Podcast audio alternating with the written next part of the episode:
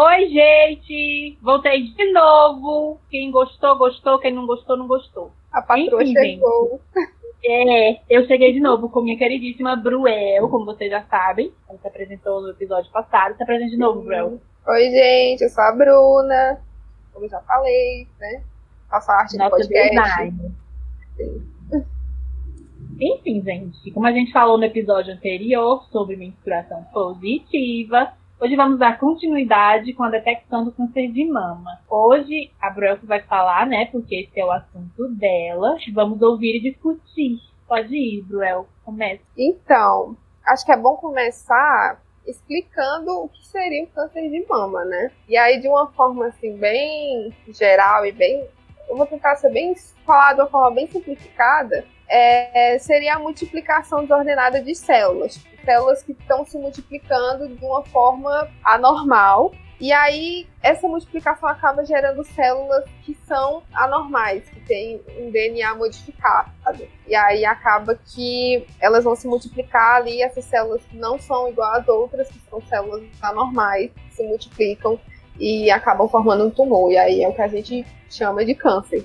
E aí o câncer de mama, ele é o mais incidente em mulheres no mundo. Então, no mundo inteiro, o câncer de mama é o mais incidente em mulheres. Né? Dentre todos os cânceres, ele é o mais. E é a quinta causa de morte por câncer no geral, ou seja, entre todos os cânceres, ele é a quinta causa de morte. Então, no geral, ele é a quinta, mas nas mulheres é a principal causa de morte por câncer nas mulheres. E no, a primeira causa de morte por câncer na população feminina brasileira. Então, aqui no Brasil, a gente tem como a primeira causa de morte por câncer nas mulheres também, sendo que a taxa seria de 13,22 óbitos a cada 100 mil mulheres em 2017, o que já é bastante. Bruel, é... tem, tem algum, assim, alguma explicação científica para ele ser mais comumente, mais alto em mulheres? Olha, eu não diria que tem, assim, não tem uma explicação científica, porque o câncer a gente sabe que não tem nem como a gente explicar, assim, a gente sabe que tem fatores de risco, que eu vou falar mais pra frente, só que as, tanto mulheres que têm esses fatores podem acabar tendo um câncer de mama, desenvolvendo, como também podem ter esses fatores e não desenvolverem, entendeu? Então, hum, assim, acredito que seja a principal causa, porque nas mulheres, assim, câncer de mama também pode dar em homens, tá? Porque homens também têm mamas só não são desenvolvidas como nas mulheres, mas eu acredito que seja porque nas mulheres é, tem mais fatores de risco, entendeu? Tem mais fatores que levam a esse desenvolvimento e tal. Entendi. E aí no Brasil estima-se que 66.280 casos novos de câncer de mama aconteçam em cada ano do triênio 2020 a 2022, ou seja, nesse período de 2020, 2021, 2022, em cada ano é, estima-se que aconteçam 66.280 casos, o que é muita coisa, né? Se a gente for parar para pensar. Eu acho importante trazer fatores de risco, porque não para assustar ninguém, porque só lembrando que são fatores que são vistos, né? Que são,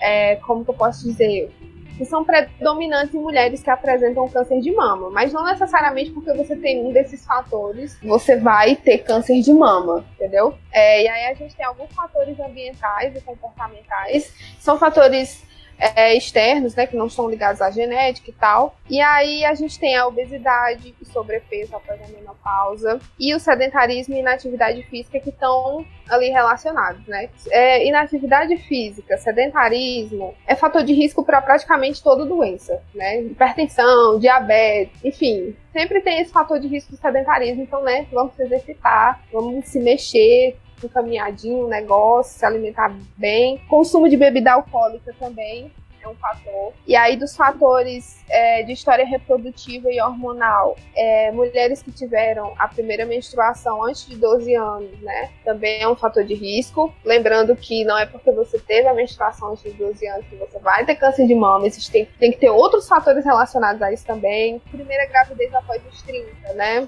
também pode ser considerado. O uso de contraceptivos hormonais é, que contém estrogênio ou progesterona também pode ser um fator de risco.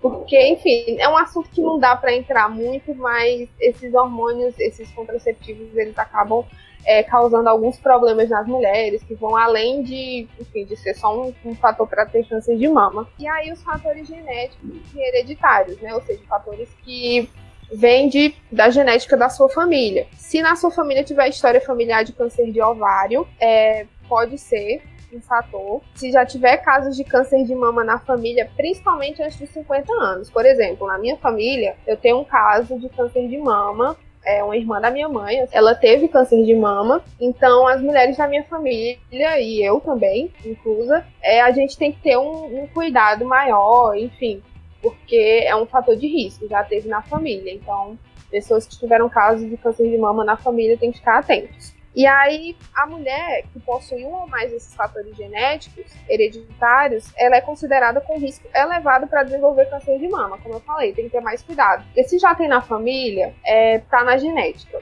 Então tem que estar tá sempre atento. E aí a gente tem alguns sinais e sintomas também do câncer de mama que é importante a gente notar sempre. Se aparecer um desses sinais e sintomas, é importante procurar o ginecologista, procurar ir na UBS, né, na, na Unidade Básica de Saúde, é uma consulta, enfim, para avaliar esses sinais e sintomas. E aí, se, se houver aparecimento de nódulo, um caroço fixo e geralmente indolor, se você tocou sua mama, tá sentindo um caroço, um nódulo ali que para você aquilo é estranho, não tinha antes, é interessante procurar saber o que é. Se a pele da mama estiver avermelhada, estiver retraída, no caso, se estiver enrugada, ou é, se estiver parecida com casca de laranja, né? Que é o que eu falei. Se estiver enrugada também é bom ficar atenta. Se tiver alguma alteração no mamilo, né? Se você está percebendo alguma alteração, se apareceu alguma lesão, se a cor tá diferente, enfim.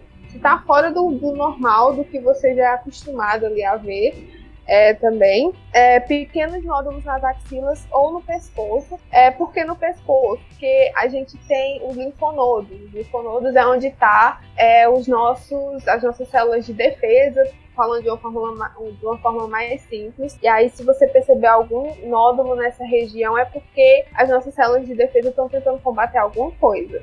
Então é importante ficar atento. E nas axilas, porque é uma região é, que faz parte da mama. Muita gente acha que não, mas sim, faz parte da mama. E se tiver uma saída espontânea de líquido anormal pelos mamilos. Se você tá vendo que tá saindo líquido dos mamilos e você não está amamentando, né? Se você sabe que você não tá amamentando, aquilo ali não é leite, então, é importante ficar atenta também. Menina, muito da hora esse lance dos linfonodos. Não sabia que um carocinho por aqui poderia significar tanta coisa. Pois é, porque, assim, eu acho que você sabe também, né, que nos linfonodos a gente tem as células de defesa. E aí, geralmente, uhum. quando a gente tem alguma inflamação, tipo inflamação na garganta, pode ser que você sinta que vai ter um carocinho nessa região, sabe? Uhum. E aí é porque o linfonodo dele tá inchado por causa das, das células que estão trabalhando e tudo. Menina, nunca parei pra pensar nisso. Muito pois é, olha aí. E normalmente é... nas propagandas de prevenção do câncer de mama eles não falam isso não. Tá vendo? Bruel é informação. e aí a maior parte dos cânceres de mama, ela vai ser descoberta pelas próprias mulheres tocando a sua mama. Então, por isso da importância, né, que a gente fala da questão da importância de você tocar as mamas e de você fazer o autoexame, que eu vou falar mais pra frente também, como é que faz e tal porque realmente a maioria desses cânceres são diagnosticados a partir do momento que a mulher sente que tem alguma alteração na sua mama e ela procura saber o que é, procura o médico, o ginecologista, enfim. E aí, por isso a importância. Aqui no Brasil, a mamografia ela vai ser o único exame de imagem recomendado para o rastreamento do câncer de mama porque ela vai conseguir detectar algum nódulo que não seja palpável, um nódulo que esteja menor e tudo. Então, ela é o exame, a mamografia é o exame assim padrão para diagnóstico, para identificar se tem, para rastrear, né, se tem algum nódulo é, na mama. Com relação ao rastreamento, né, que no caso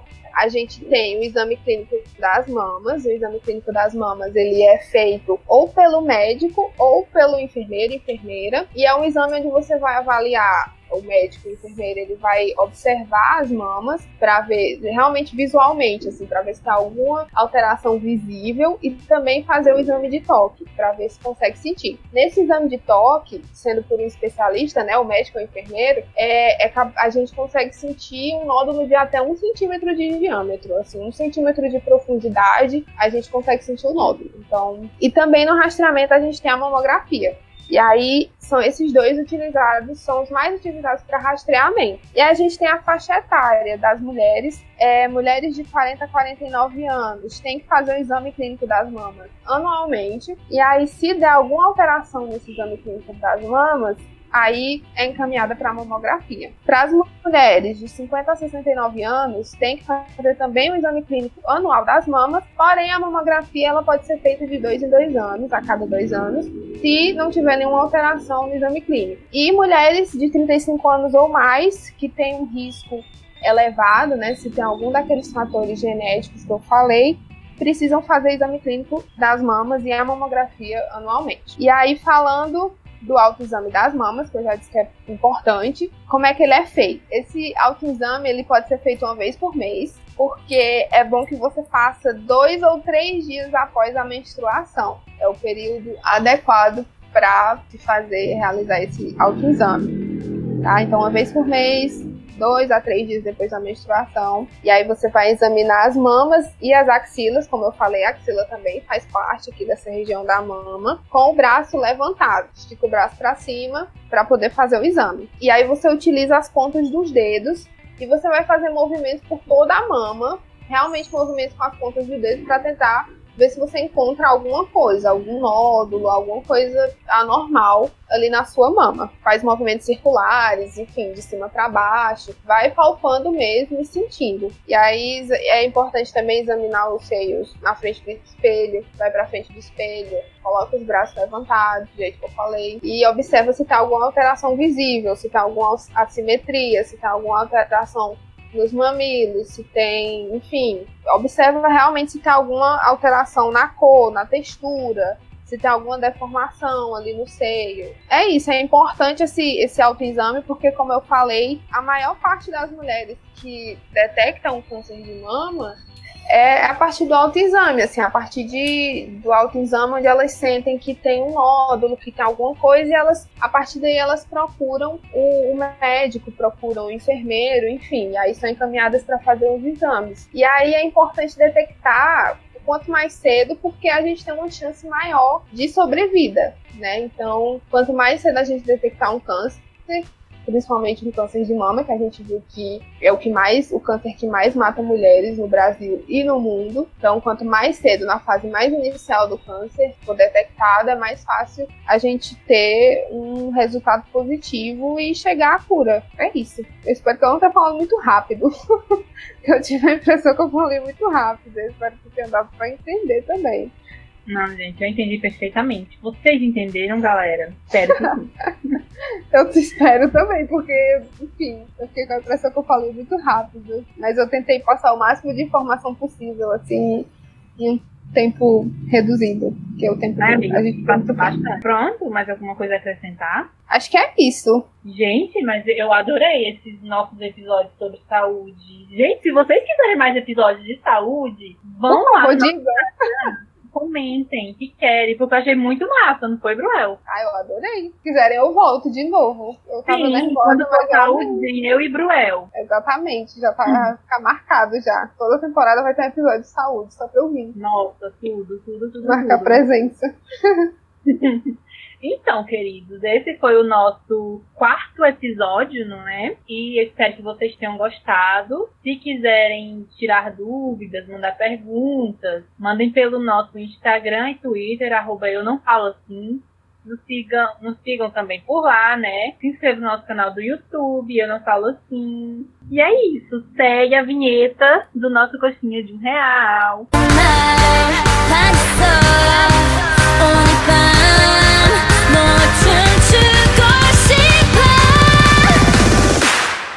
Coxinha de um real.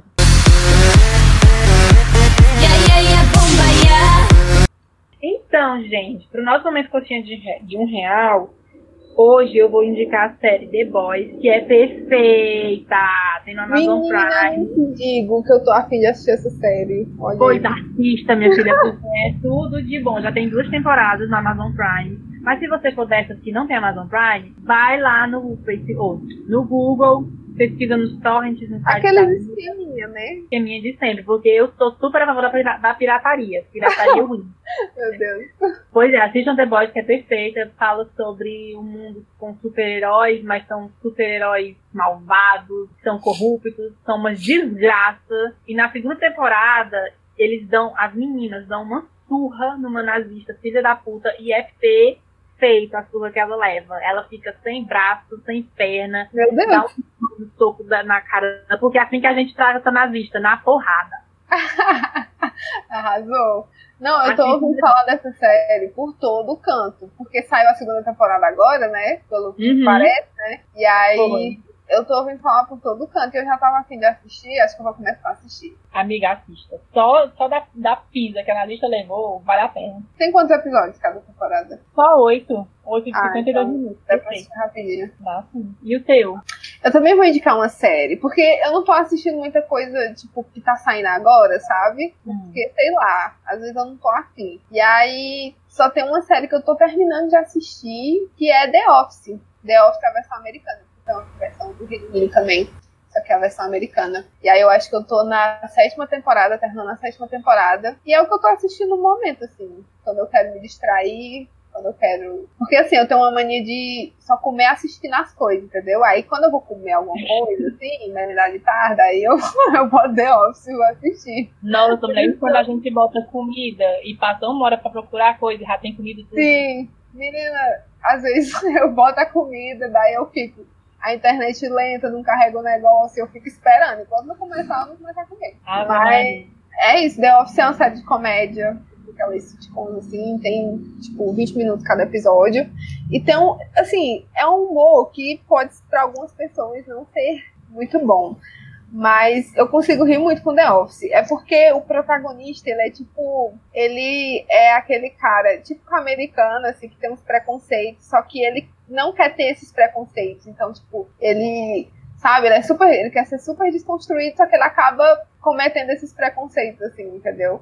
E é meio que essa é a, a, a graça da série. Mas, enfim, é muito bom. Assistam. É engraçado. Tudo. Então, gente, esse foi nosso episódio de hoje. Já, a gente vai ter mais um ou dois episódios para terminar a temporada. E a gente espera vocês no próximo episódio. Espero bastante que vocês tenham gostado dessas, desses dois Sim, episódios. no próximo Esses últimos episódio. episódios. Porque foi um assunto bem legal, bem saúde, bem, né? Vamos nos preocupar com a nossa saúde, né, querido? Então, sim, se vocês quiserem mais, passa lá no nosso Instagram, no Twitter, arroba eu não falo assim.